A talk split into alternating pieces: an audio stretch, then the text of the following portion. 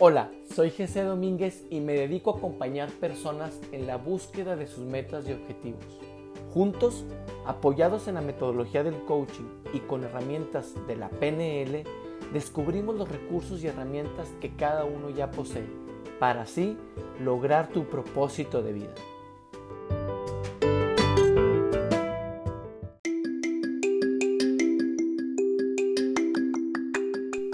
Hoy en el episodio 5 de Atrévete nos acompaña Pilar Macías. Sin pelos en la lengua y con un humor característico, nos comparte una parte de su vida.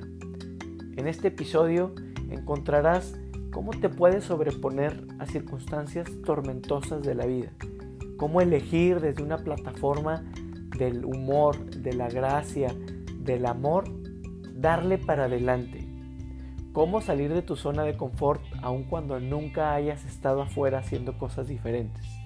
Dicen que la carga echa a andar al burro y esta es una historia clara para poder hacerlo. Si tienes a alguien o conoces a alguien o bien tú padeces ataques de ansiedad, este es un episodio que no deberías de perderte. Sin más, vamos con Pilar Macías. Atrévete.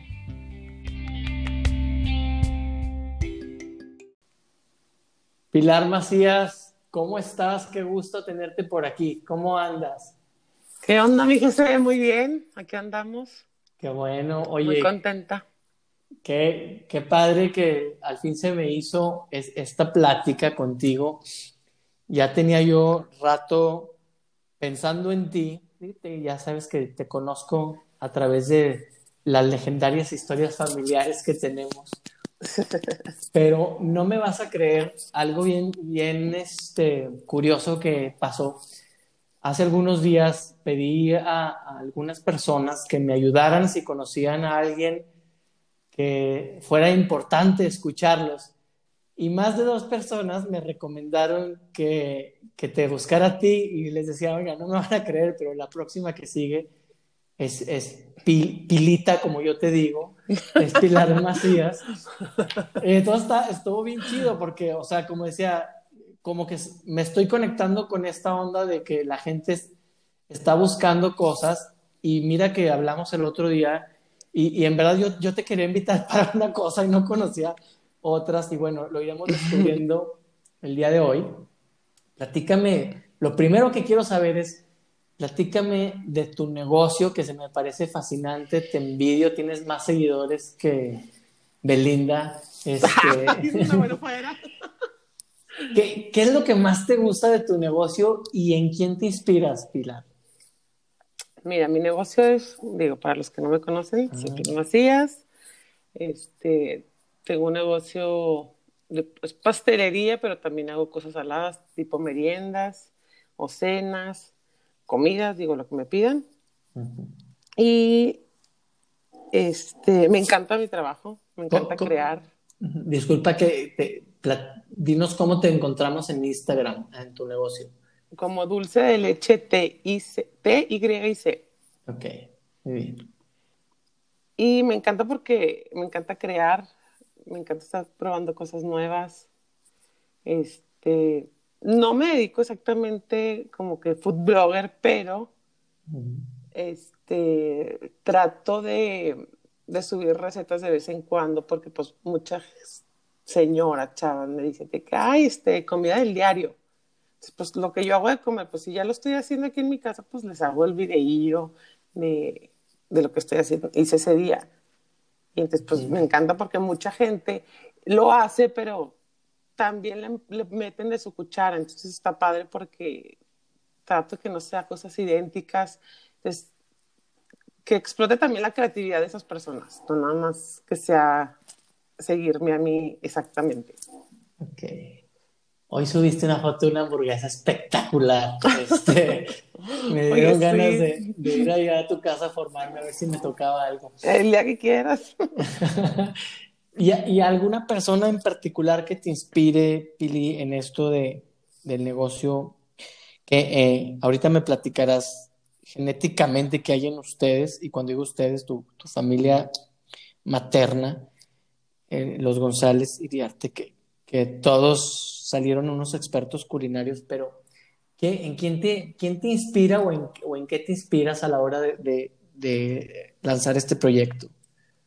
Híjole, me, bueno, me inspira de mi familia, sí tiene mucho que ver, digo, desde niña, desde que tengo esa razón, pues lo vi en casa, en, mi casa, en casa de mi abuela, y este, siempre me encantó ver canales de, de cómo hacen comida, este, de la naturaleza, de todo me inspiro.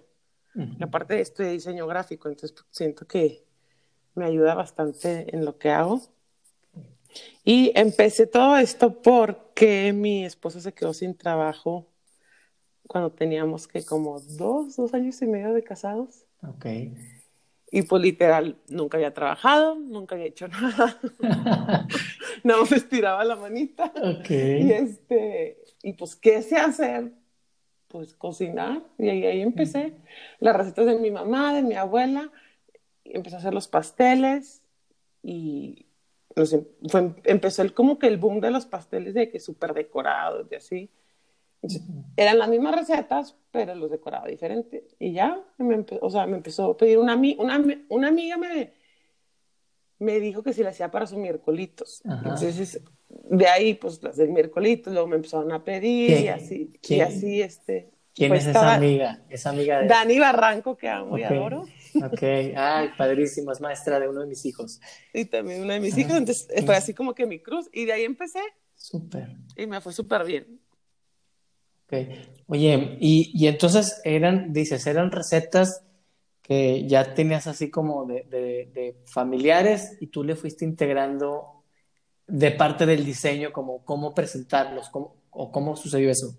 Sí, o sea, ya las empezaba, este, no sé si eran unos brownies, bueno, pues este, a mucha gente le gusta la Nutella, pues le empecé a poner Nutella y luego, pues, este, como que estaba muy dulcezón, entonces le puse la crema y quedaba todavía dulcezón, pues bueno, vamos a meterle algo ácido, entonces le ponía este berries o, fresas, entonces como que ya complementaba todo el, este, igualaba del sabor, entonces como que solito se fue dando, la verdad. Pues sí, digo, haces cosas padrísimas y, y en tu Instagram, digo, se, se, antoja todo lo que haces. Mil y tuve, gracias. Y tuve la, la, fortuna de probar ahora en el cumpleaños de Moni y mi esposa, y qué bárbaro, ¿no? ¿no? La sacas del estadio, en verdad que sabe mejor de lo que se ve. Ay, muchas gracias. Oye, Pili, y platícame qué pasa por la mente de alguien cuando, o sea, tú, de, de tus propias palabras hablando hace poco, decía que yo estaba de huevona, este, y estiraba la mano. ¿Qué, ¿Qué, pasa en ese momento por tu cabeza de, de estar a lo mejor en, en una zona, vamos a llamarla segura, y, y en algún momento convertirte en, en el motor familiar de, de, volver a emprender o, de, o de, de decir, aquí no nos vamos a quedar, vamos para adelante? ¿Qué, ¿Qué, pasaba por tu cabeza en esa pilar que no trabajaba y ahora la pilar que estaba echando a andar la maquinaria? Híjole, pues la verdad sí fue, no, o sea, no te puedo decir difícil, fue, una, fue muy cabrón. Porque entiéndeme que de las dos horas del día, no sé, siete estaba dormida. o estaba en el socialité o así. Entonces, cuando Ale se queda sin trabajo, Ale es mi esposo, o Olia, como le, le, dicen algunos, Ajá. este, se queda sin trabajo. Entonces, pues, ¿qué vamos a hacer? O sea, le buscaba trabajo y no encontraba y metía currículums y, y pues la verdad es que yo lo había desesperado. O sea, había noches que pues, el pobre no dormía, lloraba horrible, estaba muy desesperado. Pues teníamos, estábamos viviendo en una casa donde los servicios eran pues caros. Okay y pues las cuentas llegan y tiene niña y hay leche, pañales y pues... Tenía, ¿Cuántos años tenía ahí tu niña Lucía, verdad? La Lucía primera. tendría que como, pues yo creo que meses. Ok. Si no es que el año, o sea, pues, tenía poquito. Ajá. Y pues total, dije, ¿qué sé hacer? Y me puse a hacer pasteles. Este, Dani fue la primera que me pidió, pero luego como que se empezó a correr la voz y luego pues en Instagram lo subía. A Instagram yo creo que tenía, digo, sí tenía poquito, pero no era así como el boom de ahorita. Sí, sí, definitivamente. Y O pues, sea, era más el Facebook en aquel entonces. Sí, era más el Facebook. Entonces. Literal, empecé a, empecé a subir publicaciones y me empecé a ir súper bien. Pero sí fue que, rene o sea, qué mal de mi parte decirlo, pero sí renegué muchísimo al principio porque Ok. pues, yo no estaba acostumbrada a trabajar, a no hacer nada. Me gustaba cocinar, pero para mi casa, no por obligación. La neta, o sea, Ok. ahorita lo disfruto muchísimo, me encanta, cocino con mis Ok. hijas, pero antes no porque, pues era de huevo, o sea, no me quedaba de otra. Oye, y, y, por ejemplo, ahí, o sea, ahí qué cambia en tu mente en este momento, o sea, que dices, bueno, renegaba, pero de todos modos lo hacía. Ahora quizá tampoco tengas la necesidad. ¿Qué cambió? O sea, ¿qué, qué lo hace que ahora lo disfrutes? Híjole, es que, pues, aparte que me han pasado un chingo de cosas, Ajá, ok. este, que ya al rato platicaremos, yo creo. Sí. Yo creo que todo está en la actitud, en la actitud que tú le pongas a todo. Eso es, yo creo que el 100% de todo lo que te pueda pasar en tu vida. Si no tienes una buena actitud y te quitas el miedo sobre todo. El miedo, o sea, por ejemplo, para mí, hacer este podcast, para mí es un reto impresionante. O sea, reprobé una clase porque no quise exponer, no quise hablar en público. Ok. O sea, así, me reprobé. Sí. Fue la única materia que reprobé en la Ibero y nada por eso. ok. Pero quitarte los miedos. El miedo nada más te paraliza y no te deja avanzar. Fíjate Y la que actitud, pues, Cuando, cuando pensaba en ti, este, yo, yo, yo decía de lejos, no sé, esta, esta morra trae, trae este, mucha energía y históricamente conozco su genética y sé que son gente que se sobrepone a circunstancias y, y todo el día están bromeando. O sea, digo, ¿cuándo chingados voy a ver tristes o, o empinados? No sé, porque Beita decía que eh, entre más empinado, no sé qué, más se te ve quién sabe qué. entre más te empino, más se te ve el calzón. Sí. Este, y entonces yo decía, wow, ¿qué, qué onda con ellos genéticamente? O algo pasa en sus casas que, que los configuran de esa forma. El otro día que platicamos, me dijiste que, que tú dijiste, es que le lloraba, pero a mí se me hace bien cabrón lo que me contaste, que, que tuvieron que vender la casa. Platícame cómo, cómo estuvo esa cosa. Sí, pues como te decía, llegaban las cuentas y pues todos los servicios eran más caros, o sea, pues yo la casa no, no era una casa chica, digo, tampoco una Ujú. mansión, ¿verdad? Pero pues digo, fue una casa que nosotros construimos de recién casados, con todos los sueños, como yo, que la cocina que yo quería, con los Ujú. refres que yo, o sea, estaba padrísima. Entonces, cuando pasa eso, Alejandro me decía, es que ¿cómo la voy a vender? De que no podemos, o sea, es la casa de mis sueños. Y yo le o sea, yo traía en esa época el anillo de, de mi papá. Para los que no sepan, no tengo papá. Mi papá murió de cáncer hace 12 años. Y yo le decía, Ale, mi papá ya se murió. Y no se llevó ni madres. Aquí traigo hasta su anillo puesto. o sea, ni eso se llevó. Entonces, las cosas, pues son para mejorar los males. Ok. Entonces, vamos a venderla. Digo, obviamente no te puedo decir, ay, no me dolió. Claro que sí me dolió. Digo, pues era la casa que me gustaba, pero luego me cambié a otra que estaba mucho más padre. O sea, no era mía, pero estaba muy padre para mi hija. Es como que tratar de verle las cosas buenas a lo demás. Ok. Todo, todo pasa por algo, Bien. a final de cuentas. Ahorita que dices esto de, de que, o- como dice la canción, que nada más te llevas un puño de tierra, eh, y que me compartes que pues, no, no tienes papá, digo, no vive, murió hace algunos años. Sé, sé por ahí que fue una, una larga este, temporada ahí. ¿Qué, qué es lo que más le aprendiste a tu papá, Pilar? Híjole, yo creo que una persona súper íntegra, o sea, no, no te puedo decir que, o sea, no los sobornabas con nada, literal, o sea, era intachable así. No hay persona que no me diga que, con, que, lo, haya, que lo haya conocido que era un tipazazazazazo. O sea, que me dice, no manches que eres hijo de Poncho Macías, o sea, una persona súper querida, cumplió sus sueños, o sea, aunque vivió 56 años, logró cumplirlos. digo que está muy cañón que ahorita la gente los cumpla. Casi siempre traba- trabajan por cumplir los sueños de otros y él sí lo cumplió. Y que no le tenían, yo creo que miedo a nada. A na- o sea, sí, digo, obviamente, pues a lo mejor la enfermedad de un hijo, no sé, pero de verdad que todo afrontaban, no le sacaba nada. ¿Y tú a qué le sacas? ¿Yo a qué le saco? Pues no, nada. Ya lo mira, ya lo peor que me pudo haber pasado, ya me pasó, que era que se muriera un, un hijo. Ok. Y este, entonces ya ahorita lo que, lo que me pase, como le digo Ale, mi esposo, pues nos la pelan. Ok. Y ahorita ya,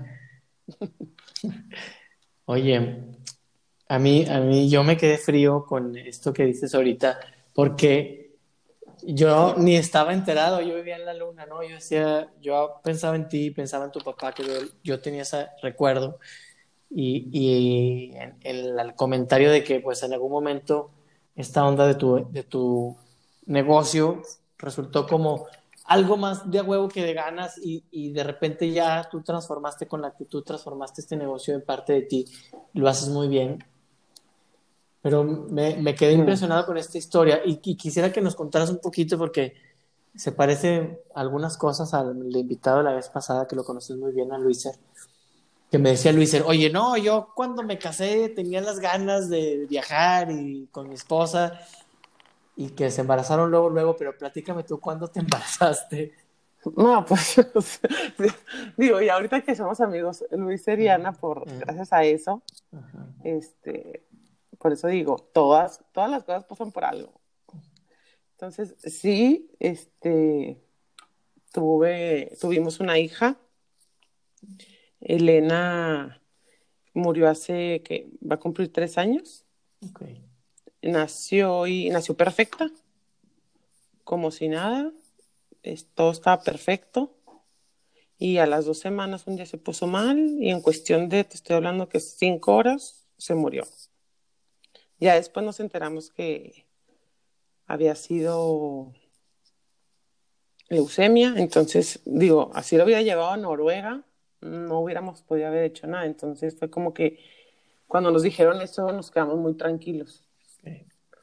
Pero sí, este, fue algo que, bueno, digo, déjame, les platico primero. Obviamente, este, va a empezar Alejandro llegó durante, llegó, este, duró llegándome dos años y medio. Ok. Pobre hombre, se le hizo bien difícil, súper cardíaca, o sea, yo no sé cómo aguantó. Ok. Y total, pues ya le dije que sí. A los dos meses de andar me dijo que si nos casábamos. Y le Ah, dije, caray, pues, espérate, o sea, espérate, cal- güey. Calmado, traía prisa. Y yo, espérate, güey, o sea, sí quiero, pero espérate. Digo, es que aparte éramos mejores amigos, entonces pues ya, Ok. ya, conocíamos, ya nos conocíamos mucho. Y luego a los tres meses me volvió a decir, vamos a casarnos. Y le dije, ah, chingue su madre, vamos a casarnos. Ok. Total, ya, nos casamos al año siguiente. Y este, yo cuando, antes de casarnos, le dije, bueno, para empezar, ni, me- ni, me, ni, me, ni me quería casar nunca. Ok. Pero bueno, pues conocí a Alejandro, me enamoré, bla, bla. Ya nos casamos y le dije, no quiero tener hijos, o sea, es, una, es una responsabilidad súper grande. ¿Qué, Y qué me decía, qué te hacía, o sea, qué te convencía? O sea, ¿qué te decías a ti para pensar que, o para convencerte de que no querías tener hijos? la neta, y decía, Sí. qué hueva, qué hueva Ok. estarlos cuidando, qué hueva, o sea, el colegio, la responsabilidad, que una persona dependa de mí, ay, no, qué, o sea, no, qué hueva.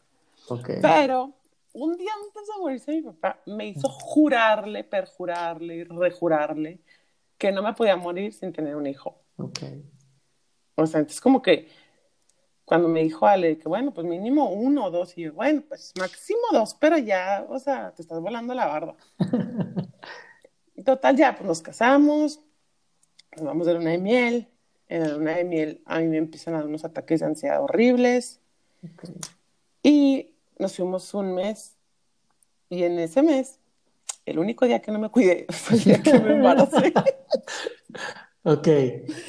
Entonces, tenía tres semanas de casada. Tres semanas de casada. Llego aquí, tres semanas después, me entero que estoy embarazada. Lloraba todo el santo día. Todo el día lloraba. O sea, ¿Llorabas conscientemente o era algo voluntario? No, lloraba de que yo, ¿qué voy a hacer con, o sea, todavía ni nos entregaban la casa, lloraba de que, ¿qué voy a hacer con un bebé? O sea, apenas, o sea, digo, no es lo mismo ser novios que, pues, ahora estoy viviendo con este güey y salí con sus rarencias y, o sea, pues no. Ajá. Y, pero pues, o sea, no. ¿Y Ale qué decía? No, Ale cuando le dije, o sea, dijo, es la noticia más chingona que me han dado en mi vida, no mames. Eso fue lo que me dijo. Ok. Oye, yo sí, no, yo lloraba. Bien. Algo importante que dijiste hace rato, eh, me parece bien importante que lo platiques, porque dijiste que en la luna de miel te dieron, te dio unos ataques, te dieron unos ataques de ansiedad, ¿verdad? Sí horrible, horrible, me quería aventar por el barco. Y, antes de eso no habías tenido una experiencia de ansiedad. No, nunca me han dado, pero sí sabía lo que eran porque mi papá también le pasaba. Ok. Cuando te dan esos ataques, ¿qué es lo primero que piensas? Que me va a morir, o algo me va a pasar, o algo va a pasar, o Alejandro se va a morir, o, o sea, algo fatal, tipo algo fatalístico. Ok. Ok. Y entonces descubres, entonces descubres dos cosas en la luna de miel, que tienes ataques de ansiedad y que estoy embarazada. Y que estás embarazada, que una tómbola, muy bien. Y bueno, y luego ya, regresan de la luna de miel y, y cómo convives con estas dos cosas. Me quería volver loca. O sea, imagínate, hormonas del embarazo, digo, ya, ya el embarazo, para, para mí un embarazo es fatal. Tengo una amiga que la digo, la debes de conocer, que la quiero mucho, mi Vero Sertuche, que ya dice que es el estado mejor de la mujer. Le dije, tienes que estar drogada para decir eso, güey. O sea, yo, no, no, no, es fatal. O sea, yo me vuelvo loca y lo acepto y le pido disculpas a Alejandro públicamente y me vuelvo loca. Okay. Entonces, imagínate, loca de las hormonas y loca de la ansiedad. O sea, neta, no sé cómo no me dio un tiro, neta, no sé cómo aborté, neta, o sea, porque lo pensé muchas veces. Ajá. Sí, es algo horrible, horrible, horrible. Digo, gracias a Dios, estaba Alejandro, estaba mi mamá, estaban mis tías, Chela, mi hermana, que me apoyaban. Este, entonces eran como que mis, mis soportes. Y de ahí me agarré todo el embarazo. Oye, ¿y tú, y tú eras eh, te da, eras como consciente, algo te alertaba que te podía dar un ataque o, o simplemente de repente llegaba? Físicamente sí sentía, o sea, sentía, empezaba a sentir la, trabada la quijada, se me ponían los antebrazos duros, se me cerraba el estómago, o sea, no me entraba ni el agua, o sea, digo, los que me conocen saben mi complexión. Entonces, ¿para que yo no como así está cañón? Ok no me entraba ni el agua, ¿no? O sea, horrible. Una cosa espantosa que no se la deseo ni, ni, mi peor enemigo. Oye, y digo, habrá mucha gente que nos que te vaya a escuchar y este que quisiera yo preguntarte lo que si alguien está pensando. ¿Qué, qué, qué te decías en algún momento que decías, oye, ya no quiero que nazca nadie, cabrón? Habría momentos donde te culpabas por tener esos pensamientos o ni siquiera te detenías por, por cómo te sentías físicamente. Ahora que lo piensas en retrospectiva, o sea, si, si te ves, si, te, si tuvieras la oportunidad de regresarte a ese momento, ¿qué le, qué le dirías ahorita a, esa Pilar con ese ataque y con esas ganas de, de terminar el embarazo o de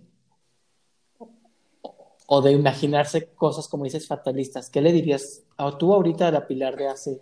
Es, que mira, no le puedo decir, no le, ahorita si me dices, yo no me podría decir tranquila porque no es algo que está, bueno, en mi caso, no es algo que estaba en mis manos. Era algo que, o sea, yo no sé, no segrego una sustancia en mi cerebro, entonces tenía que tomar medicamento. Y ya después se dieron cuenta los doctores y en los otros dos embarazos sí tomé medicamento. Ok.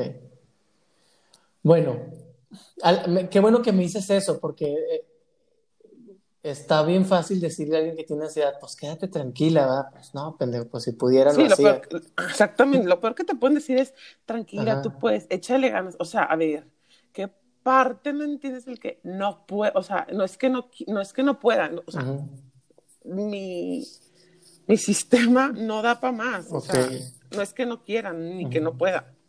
Ok.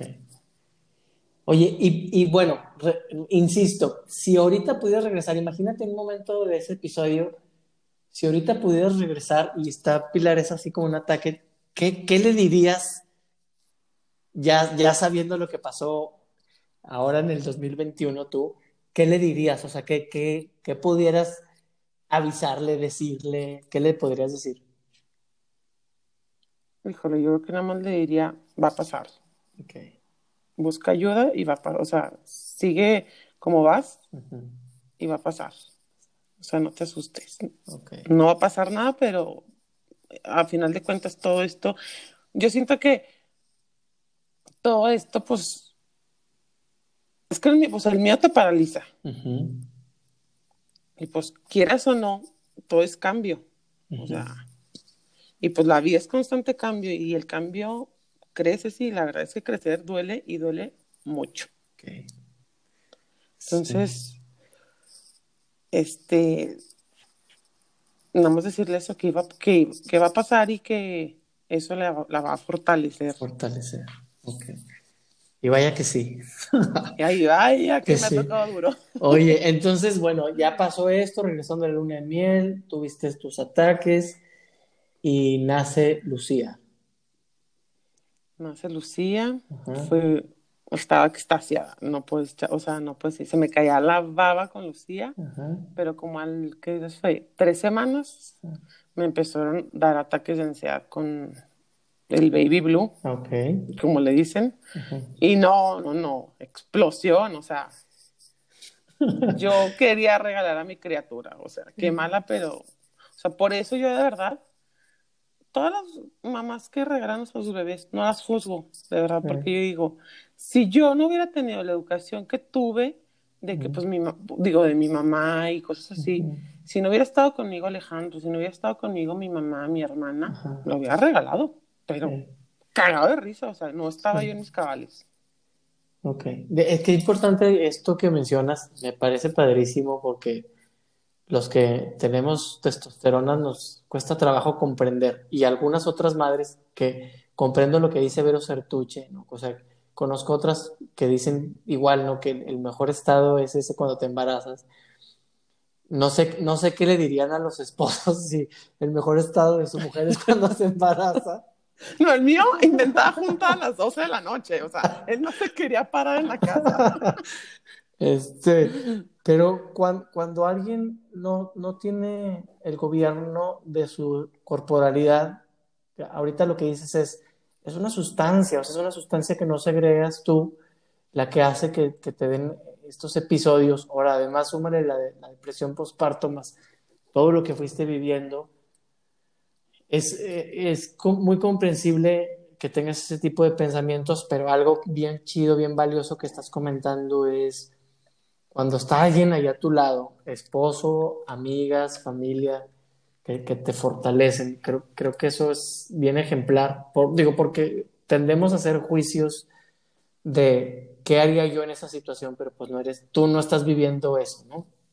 Sí, claro, y aparte, es un- como siento yo que todavía es un tema tabú, a mucha gente le da mucha pena decirlo, hablarlo con otra gente, y siento que, no, al contrario, debes de bus- siempre busca ayuda, o sea, no estás solo, hay mucha gente, yo, o sea, mi psiquiatra me dice que es la enfermedad del siglo, no hay persona que, a final de cuentas, yo creo que todas las personas en algún momento de su vida han tenido un ataque de ansiedad o de pánico, Ok. todas. Ujú.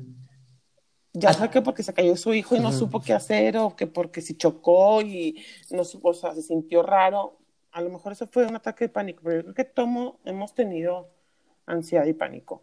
Pero sí, mucha gente le da pena hablarlo y decirlo. ¿Qué diferencia te hizo a ti poder platicarlo con alguien que le había pasado, Pilar? No, del cielo a la tierra, o sea, toda. Toda porque sabes que no eres la única, que no estás loca, que es normal. Y que pues a todo el mundo le puede pasar y que tienes al- con- puedes correr con alguien si te llega, o sea, si te, si te llega a pasar. Oye, y me habías platicado que descubriste un remedio paliativo para eh, entretenerte mientras te daban estos ataques. ¿Cuál? Ah, sí. Este, te dejo como abuelita todo el pinche día. Ok. Te dejo todo el día porque, digo, pues una de las cosas que produce mayor ansiedad es estar sin hacer nada, literal. Entonces, tienes que pues tratar de tener la mente ocupada. No lo puedes evadir, pero trata de, pues, de darte herramientas. Entonces, aprendí a tejer y como tejer tienes que contar mucho. Entonces, de perdido, pues estaba con la mente ocupada.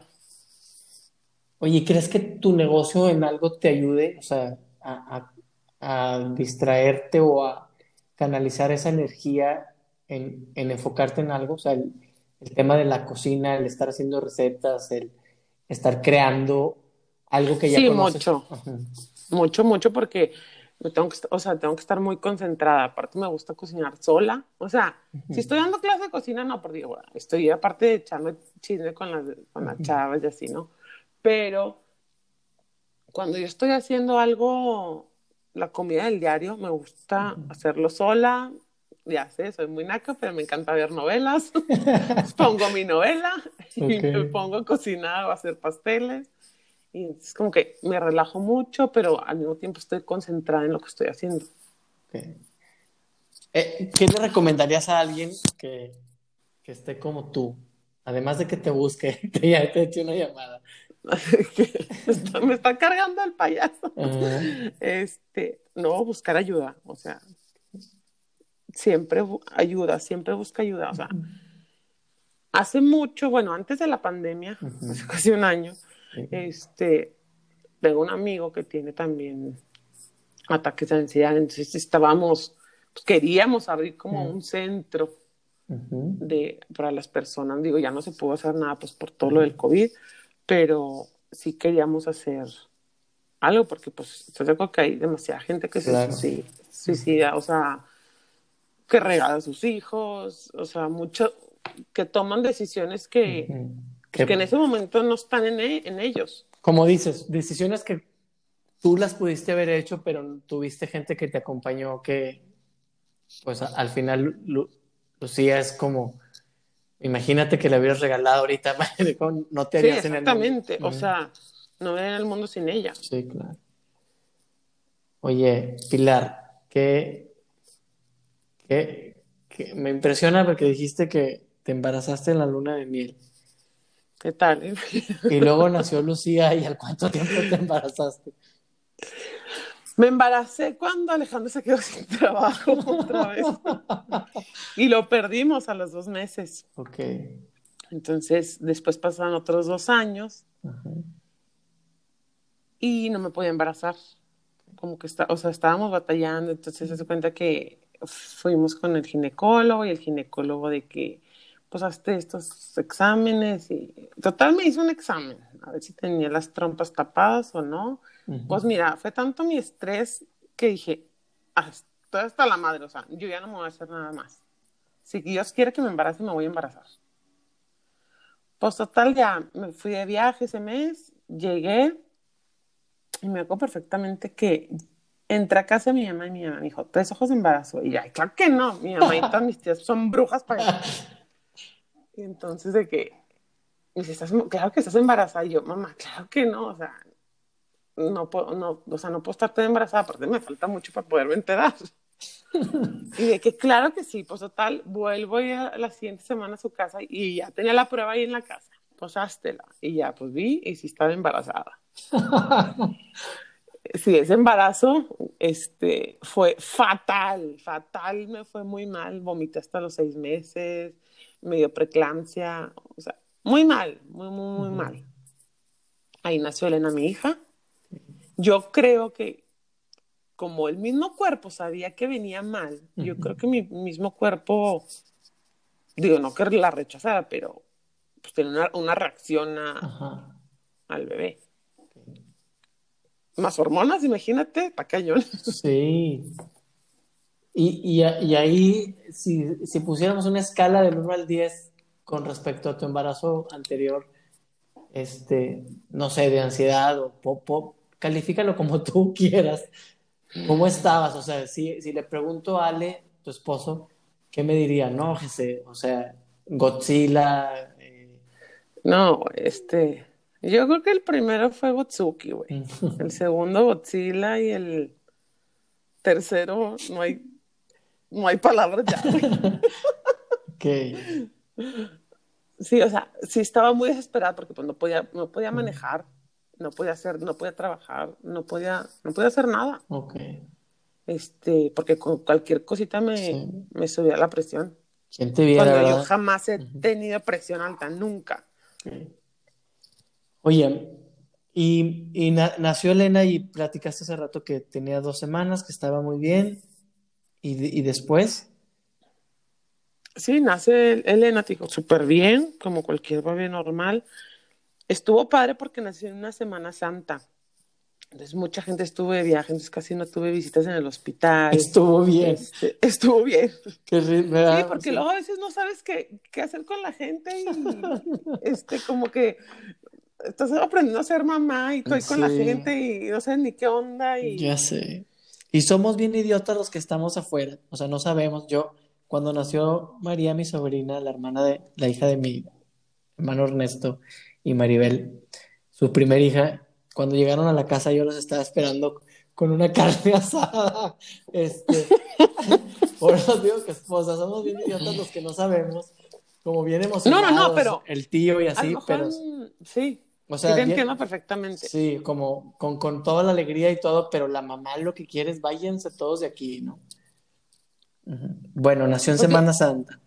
Nació en Semana Santa y este, todas mis tías, de casualidad, todas mis tías estaban de viaje menos una, Beatriz, Bea. Bea. Entonces, como que Bea y mi mamá se la pasaron ahí, mis suegros también estaban de viaje, este, se adelantó por la misma preeclampsia, entonces o sea, nació en la semana 30 y finales de la 36, entonces, este, nace súper bien, como si nada, las dos semanas súper padres, aparte, este, en ese tiempo, él trabajaba en Players y su jefe, Chavita, que lo amo y lo adoro, lo obligó a que estuviera conmigo o sea, los días después del parto, porque yo le decía, no, güey, tú vete a trabajar y que esos días te lo dé para irnos de viaje después y ah, para descansar. Entonces le dijo, no, güey, tu familia es primero. Entonces lo obligó a irse conmigo. Entonces dijo, de verdad, yo no tengo palabras para agradecerle a Chavita cómo se portó con nosotros. Y entonces fue un tiempo súper padre porque estábamos Ali y yo, Lucía también, pero Lucía se iba con mis suegros este, casi todo el día porque pues no dejaba a la bebé en paz y así, entonces como que tuve mucho tiempo con ella. Aparte como que vivió muy rápido, o sea, esas dos semanas vivió bien rápido porque le tocó ir a piñata, le tocó ir a un bautizo, o sea, ella andaba en la pachanga como si, pues ya con el segundo ya, ya te vale. Y te digo, en cuestiones, en cuestión de horas, un día se puso mal, trae una flema, llegamos al hospital, y digo, porque andaba muy lacia, o sea, no, no respondía. Y cuando llegamos me dijo el, el, pediatra, ¿sabes que esta niña viene, no viene respirando? ¿Cómo que no respira? Pues ya se metió con ella, le pusieron catéter y le hicieron 20 mil cosas y no, pues parece que tiene neumonía con una bacteria, pero va saliendo, entonces nos decían, y va saliendo y así, ahí la lleva, ahí la lleva. Ya después salió y nos dijo, ¿sabes qué? Ya se le están empezando, dijo, ya el hígado no está respondiendo. Y la verdad es que cuando me dijo eso, algo dentro de ti, no sé si porque eres mamá o no sé, me dijo, no la va a hacer. Entonces, te lo juro que, o sea, yo no me le pedí a Dios, si no va a quedar bien, por favor, llévatela. O sea, no puedo con hija, una cosa, ya viví el cáncer de mi papá, estuvo muy cabrón un, o sea, una enfermedad de una hija, o sea, no me hagas pasar por esto, por favor. Y ya, pues me acuerdo que se lo pidió un chorro a Dios. Estaba destrozado, o sea, parecía niño chiquito, literal. Lloraba y lloraba y lloraba como niño chiquito. Total, ya volvió a salir el pediatra, nos dijo que, que ya tenía todos los órganos colapsados. Y ya, nada más le dije que quería que, que la bautizáramos y que muriera, o sea, no quería que muriera sola ahí en una camilla, o sea, bueno, en un cunero. Entonces ya nos pasó, la bautizamos y murió literal en mis brazos. Estuvo bien padre porque yo la recibí y yo la entregué. Entonces, eso, eso sí me, o sea, a lo mejor sería muy cruel. Pero a mí sí me gustó mucho haber recibido y entregado a mi hija. yo, yo no podría calificar que soy yo cruel. Sin embargo, para mí suena muy duro y yo, yo me veo en la situación y yo soy Ale a la N potencia. O sea, yo, ni yo llegaría al niño berrinchudo chiquito, ¿no? Sí. Yo que soy papá de tres, este, sí, se, se me hace muy duro y, y pareciera, ¿no? Y lo platicamos la vez pasada, como, ¿qué Pilar, qué onda? O sea, ¿qué no siente o qué? Eh, no, eh, digo, te lo digo así como, como es, eh, por, por, por, el cariño que nos tenemos y porque sabes sí, claro, claro. que parte de descubrir, o sea, la intención de, de, de, de, hacer este tipo de pláticas y que me sorprende lo que va saliendo, porque de verdad es que mi intención no es hacer un, mujer casos de la vida real, sino... Ah, sino a mí, o sea, me choca, digo, me recaga la gente que se la pasa lamiéndose las heridas. Okay. Por, por, eso yo, ah. yo, yo, o sea, decía, güey, o sea, en algún momento lloraste, sufriste. Sí, claro, claro. Este, o, sea... o, sea... se me hace muy valiente, ¿no? Y a lo mejor ya pasó algún tiempo y cada quien tiene sus procesos de, de definir cuánto, cuánto, llora cada vez que lo cuenta, si, si quiere llorar o no quiere llorar, es muy, muy respetable, pero Platícame, o sea, me platicaste que entró tus suegros, entraron tu mamá, entró Bea. Sí, entraron todos despedidos. Exacto, o sea, eso como esa despedida y como dices, yo, yo la recibí, yo, yo la recibí, yo la entregué. Platícame de eso. Mira, al final de cuentas, yo creo que, o sea, como papás, el único trabajo que tenemos, bueno, yo que soy creyente y que soy católica, digo, los que sean budistas, este, en su religión, bueno. O sea, Dios nos manda un hijo y lo único que tenemos que hacer es hacer una persona de bien para ellos y para la sociedad y llevarlos por el buen camino y entregárselos, o sea, que lleguen a Dios. Entonces, esta niña nació y pues se fue directa a él llegó para dar mucho amor y se fue llena de él. Impactantemente, era una niña muy, muy querida, una niña muy esperada. Este, digo, entraron mis suegros, entró mi mamá, entraron mis hermanos, mi cuñada. Y obviamente todos están destrozados. O sea, me decía, me decía mi ejemplo, Chela, mi hermana. O sea, Chela, mi hermana, estaba devastada devastada, se le metió Satán. Perdóname, Consuelo, por decir esto, pero. Digo, y ahorita lo platicamos y nos da risa, pero, o sea, maldijo hasta lo que no. Y me acuerdo que somos muy amigas del padre Carlos. Entonces, me decía, este. Carlos, mi cuñado, le decía, le decía a Carlos el padre, es que Chelo está poseída, o sea, está muy enojada. Y le decía a Carlos, es que es válido, es válido que se enoje. ¿Cómo, cómo, ¿cómo le hiciste tú para no estar enojada? ¿Qué, ¿Qué crees que te ayudó a no estar enojada? Yo creo que si me enojé, yo creo que fueron como dos veces nada más. Pero ya, o sea, mucho tiempo después de que murió Elena. Que, o sea, sí le decía, por ejemplo, una vez, este, estaba con mi mamá y le decía, chingada madre, o sea, ¿por qué Dios hizo que me embarazara nueve meses y me la quitó en 20 días? O sea, mejor me lo hubiera hecho que, que se muriera cuando estaba dentro de la panza, no sé. Pero también entendía que los, los tiempos de Dios son perfectos, no hay más. O sea, todo es por algo, todo te deja un aprendizaje. Y hasta hoy, ¿cuál es ese, Pilar? Hasta hoy, o sea, hoy, ¿cuál es ese aprendizaje? O sea, ¿a qué llegó Elena a tu vida? Hijo, Elena me trajo un chorro de cosas buenas, o sea, aprender el vivir el aquí y el ahora, es lo único que tienes, no tienes nada más. El pasado ya pasó y mañana quién sabe qué chingo vaya a pasar. Entonces, nada más tienes hoy, disfrútalo y vive lo mejor que puedas. Mi papá se murió de cáncer y era una persona que hacía triatlones, no tomaba, no pisteaba, no fumaba, no se desvelaba, se levantaba a las 5 de la mañana y se murió de un cáncer fatal, o sea, súper fuerte el cáncer en un lugar bien raro, o sea, yo decía, pues, si se cuidó toda su vida, ¿para qué? Porque su papá también se murió de cáncer cuando tenía 42 años, entonces se cuidó toda su vida para este, que no le diera cáncer como a su papá, y al final de cuentas le dio cáncer y se murió de eso. Disfruta la vida, es lo único que, o sea, el hoy es lo único que tienes.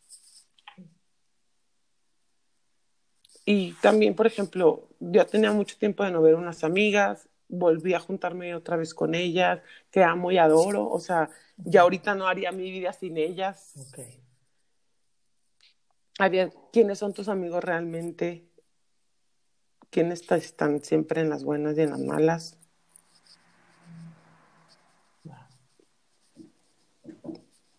Sí, muchas cosas me trajo Elena. Okay. ¿Y cómo, cómo elegiste otra vez embarazarte entonces, Pilar? ¿Quieres que te diga como te dije el otro día? Este, no, pues fuimos al ginecólogo y me dijo, espérate un año, Pili. O sea, porque cuando se murió Elena todavía no me quitaban ni los puntos. Y este, digo, porque no se murió y me fui de viaje. Entonces ya cuando llegué me quitó los puntos y me dijo de que espérate un año mínimo para, pues, por lo psicológico. Y entonces este, salí de ahí y le dije a Alejandro, volteé con Alejandro y le dije, ni madre, nos vamos a embarazar cuando Dios quiera. Y a los tres meses y medio me volví a embarazar. a los tres meses Dios quiso. Sí, mucha gente me preguntaba que por qué me había embarazado. Y yo, pues, me duele el corazón, no otra cosa. Y este, y sí, fue un embarazo muy difícil, muy difícil en el sentido que, pues pasó el duelo en embarazada de, de Martina. Martina es mi tercera. Entonces, pero, pues aparte que estaba más preparada, ya ya sabía lo que es ser mamá, Nunca me dio miedo ese embarazo, jamás, nunca tuve miedo. No sé por qué, no sé si porque me valga madre muchas cosas, pero nunca tuve miedo. O sea, me acuerdo que me decía, tuve un sangrado una vez y me decía el ginecólogo, no, es que quédate en la cama y que no sé qué. dije, a ver, dije, mira, tuve un embarazo fatal el pasado. dije, y tengo una niña de cinco años, o sea, no la puedo dejar. Ya, tu, ya no tuvo mamá casi nueve meses porque estaba echada en una cama. Le dije, si viene bien, va, van a ser bien. Si no viene bien, se va a tener que ir. O sea, entonces vamos a ponernos en manos de Dios. Le dije, no voy a hacer cosas imprudentes. Le dije, pero ya necesito vivir, o sea. Y literal, eh, me lo, o sea, ya cuando nació Martina me dijo, o sea, hay veces que nosotros enseñamos a los pacientes, dijo, y esta vez ustedes me enseñaron que hay que confiar en Dios. Ah, además con, con esos con esos. Y, y, así como viéndote de frente, yo también te diría, pues lo que tú quieras. Algo que se te hinche, güey. No, pero ya, o sea, era mucho, o sea, pobre también la otra niña, o sea, pobre Lucía. Sí fue un embarazo, te digo, muy difícil porque me tocó vivir el duelo de, de Martina, o sea, todo el día estaba triste, o sea, pues, no triste, pero pues entre triste, enojada, frustrada hice, el, hice embarazada el diploma de tanatología que me sirvió mucho, que se lo recomiendo a todo mundo, o sea, aunque no se te haya muerto nadie. Okay. Para tu vida diaria, tu vida práctica, así es una chulada eso. Lo volvería a hacer otra vez y con los ojos cerrados. Y, pero sí, por ejemplo, con Alejandro, o sea, yo creo que nos peleábamos todos los días. Es más, un día, o sea, yo esperaba que llegara del trabajo para pelearme con él. Y ya después se lo confesé. Mi amor, te amo y te adoro, pero. pero esperaba que llegas para hacerte de pedo. Ok. Pero sí, o sea, fue muy, muy, muy difícil. Lloraba mucho, pero lloraba, pero le, o sea, hablaba con Martín y le decía, mi amor, no lloro por ti, lloro porque tenías una hermana y se fue al cielo. Tú eres más que bien recibida y estoy súper contenta de que vengas. Y ya nació Martina y Ay, esa criatura. me saca las sonrisas más grandes, pero hija, su pelona. O sea, estoy pagando todas las que debo con esa criatura. Híjole, y se me hace que si para eso fuera necesitarías otras dos. Y cálmate. Oye, Pilar, muchas gracias por, por compartirnos esta padre historia eh, eh, entre bromas y, y una actitud de verdad padrísima yo a veces quisiera tener esa valentía de, pues esto es lo que te pasa, güey, o sea, ¿para qué te, pa qué te echas a, llorar o para qué te entristeces si de todos modos va a ser la misma? Exacto, te van a cobrar lo mismo. te va a costar igual, cabrón. Pero algo que quiero que me digas en toda esta odisea de, de empezar a trabajar sin ganas y luego terminar amando lo que haces y además que pues cobras una buena lana y te va muy bien. Tienes una Thermomix, imagínate cómo te irá. no, ese es regalo del hombre. Ok. Eso no fue mía. En, esta aventura de ser mamá y, tener embarazos de esta naturaleza, el regalo de Elena, el, recibirla y entregarla a Dios dos semanas, en todo este tan turbulento pero tan, eh, tan bonito viaje, ¿Qué es lo que más le aprendes a Ale, tu esposo? Híjole, es que este güey es un tipazo. O sea, me, encanta decir que la compasión que tiene por la gente, o sea, de verdad que tiene un corazón enorme. No te puedo explicar también su corazón, o sea, la paciencia, o sea, yo de verdad le pongo un altar a ese güey, o sea, yo también. deja tú conmigo, o sea, sí, neta, güey, o sea, está cabrón, está cabrón. Pero, o sea, le pongo un altar, de verdad que yo creo que hemos hecho un matrimonio súper padre. O sea, no te puedo decir, ay, este, yo siento, los dos estamos muy enamorados. O sea, todos los días nos lo decimos, aunque soy cursi, pero trabajamos un chorro en eso. O sea, yo sé que mis hijas al rato van a crecer y pues van a volar y van a hacer su vida.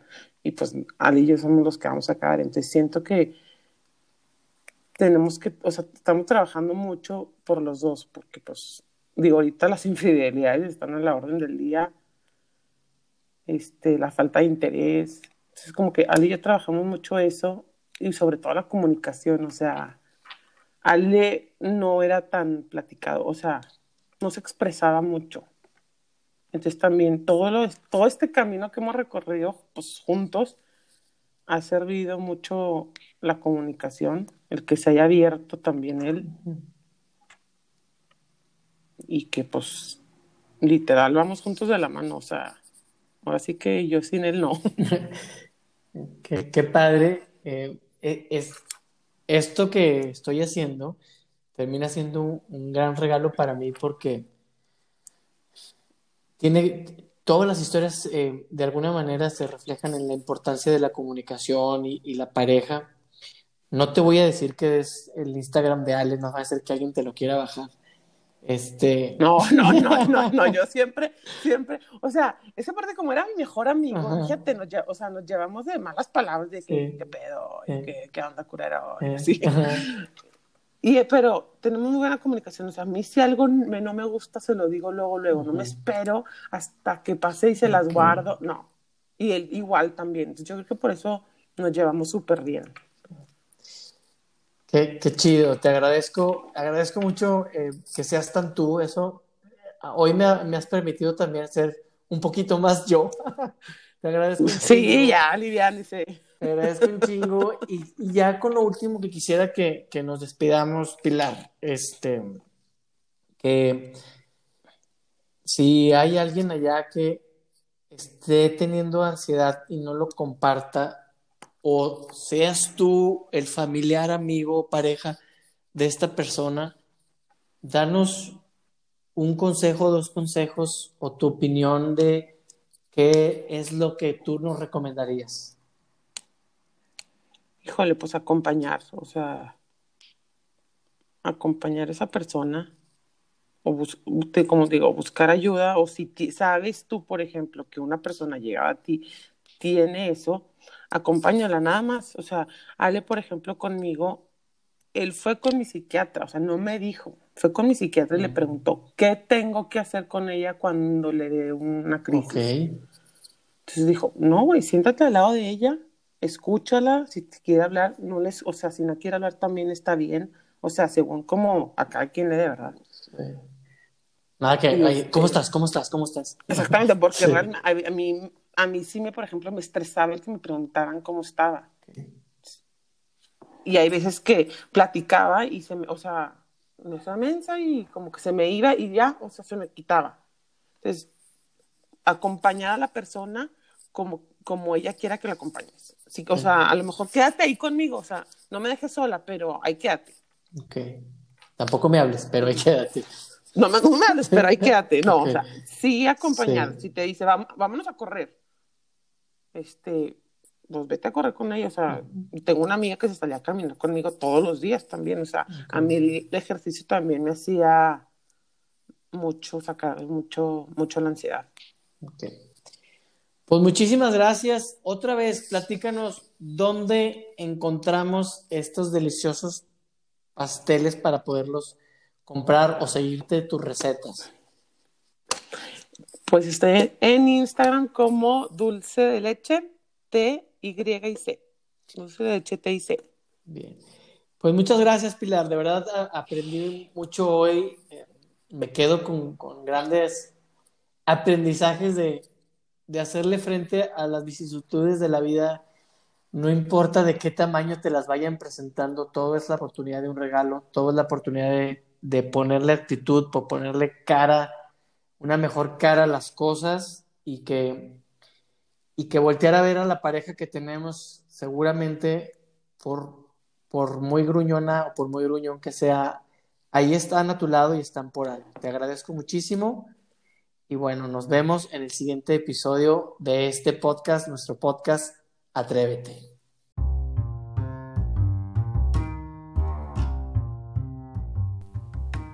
En verdad que me divertí muchísimo hoy, Pilar.